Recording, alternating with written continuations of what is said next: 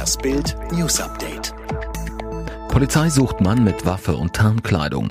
Mit einem umfangreichen Aufgebot hat die Polizei in und um Oppenau im Ortenau-Kreis von 50 Kilometer nördlich von Freiburg nach einem Mann in Tarnkleidung gesucht.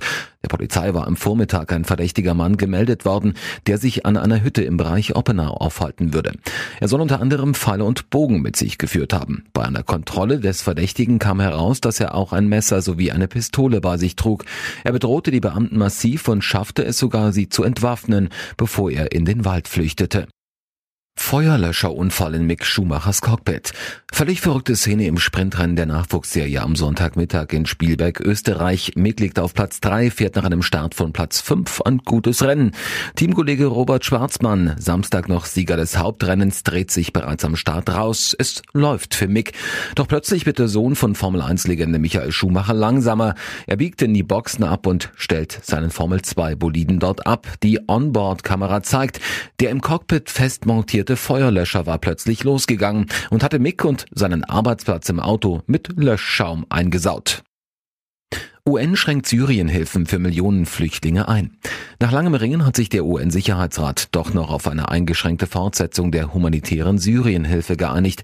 Doch ein Erfolg sieht anders aus. Die Lösung, die einem Sieg Russlands gleichkommt, könnte laut Hilfsorganisationen die Versorgung von Millionen Notleidenden gefährden.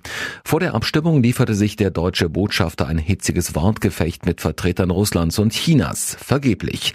Das mächtigste UN-Gremium stimmte am Samstag für einen deutsch-belgischen Resolutionsvorschlag bei Enthaltung von unter anderem Russland und China.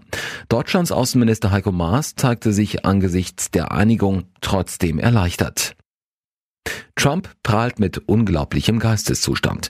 US-Präsident Donald Trump spricht gern und oft über seine persönlichen Erfolge. In einem TV-Interview prahlte er nun sogar mit dem Ergebnis einer ärztlichen Untersuchung. Dem Fox News-Moderator Sean Hannity erzählte Trump, er habe vor kurzem an einem Test im Walter Reed Militärhospital teilgenommen, der seinen Geisteszustand prüfen sollte. Ich habe es geschafft, ich habe den Test mit Bravour bestanden, sagte Trump. Die anwesenden Ärzte seien laut Trump sehr verblüfft von dessen gutem Abschneiden gewesen. Trump wörtlich laut New York Times, sie sagten, dass das unglaublich sei, selten schafft jemand das, was ich geschafft habe. Nachtclubwirbel um BVB-Star Haaland. BVB-Star Erling Haaland soll in der Sommerpause für mächtig Ärger gesorgt haben. Der Youngster befindet sich gerade in seiner Heimat Norwegen und wurde dort laut englischer Medien aus seinem Club geworfen, was Videoaufnahmen belegen sollen. Darauf zu sehen ein Security-Mann, der einen scheinbar angetrunkenen Haaland vom Veranstaltungsort buxieren will.